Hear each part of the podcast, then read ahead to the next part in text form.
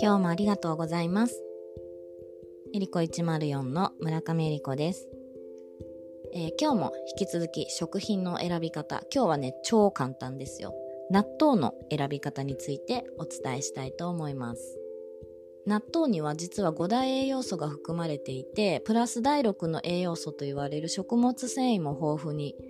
含まれているので、とってもバランスが良いあの食品です。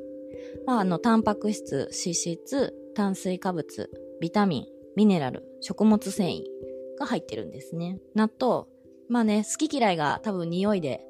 とかであると、ネバネバとかもあると思うんですが、まあ好きな人、納豆よく買う人は、えー、納豆の選び方について今日お伝えするので参考にしていただけるといいかなと思います。もうめっちゃ簡単で、納豆は、まず大豆の産地。まあ、国産大豆なのか、オーガニックなのか。いいなって思う順番としては、まあ、国産のオーガニックの大豆で、まあ、オーガニックの大豆か国産ってところですかね。あの、簡単に選ぶ選び方なので、そこをこうご了承いただきながら聞いていただけると、いろんな意見あるかなとも思うんですけど、まあ、あとはあの、納豆、わら納豆のね、天然のあのー、培養されている納豆菌を使っている納豆がおすすめなんですが、まあそこまで多分食品の表示で出てないのでわからないかと思うんですけど、私だったらこうマルシェとかファーマーズマーケットみたいに行った時にそういう納豆が売られてるので、あの買ったりします。でも普段のスーパーではね、そこまで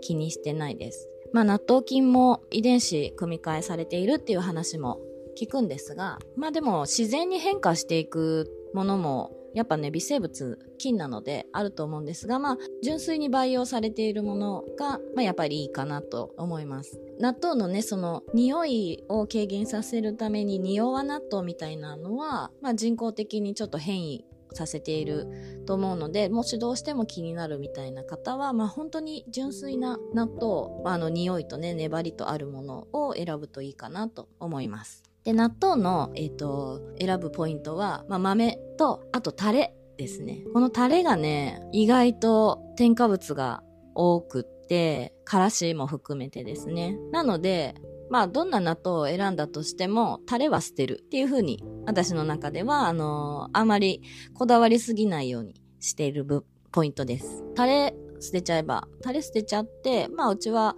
うんと、お醤油だったりとか、まあ息子なんか塩で食べてたりとかもしますけど、あとそこにごま油入れたりとか、まあ、えごま油とかアマニ油とか、うちはくるみのオイル入れたりとかもするんですけど、まあ、オメガ3が入ってさらに健康的な納豆になるっていう。一つおすすめとして、こういいなと思ってる私がよく買う納豆は愛知県の高丸食品さんの納豆ですこれだとタレも無添加でタレも使えます意外にタレになんとか鰹節エキスとか、こうエキス、前もお伝えしたんですけど、なんとかエキスっていうのは、もうちょっと若干グレーゾーンに入っているので、まあそれも使ってない。本当にタレまで無添加にこだわっている高丸食品さんの納豆は、あのね、成城石井で買ってます。で、っと、店舗によると思うんですけど、毎日入荷しないお店もあるようで、まあ、見つけたらもし一回試してみていただくといいかなと思います。まあ、他にもね、たくさんいろいろ納豆があるので、まあ、その中の一つのおすすめとして思ってもらうといいです。なので納豆は、まあ、国産大豆かオーガニック、その豆の産地で見るっていうところと、まあ、豆が良くてもタレが良くなかったらタレは捨てちゃうっていう感じですね。超簡単。まあ、あの、大粒小粒引き割りとかいろいろあるのはまあお好みでいいかなと思います。まあ、こだわる人はね、多分いろんなところこだわると思うんですけど、まあ、簡単にスーパーでも選べる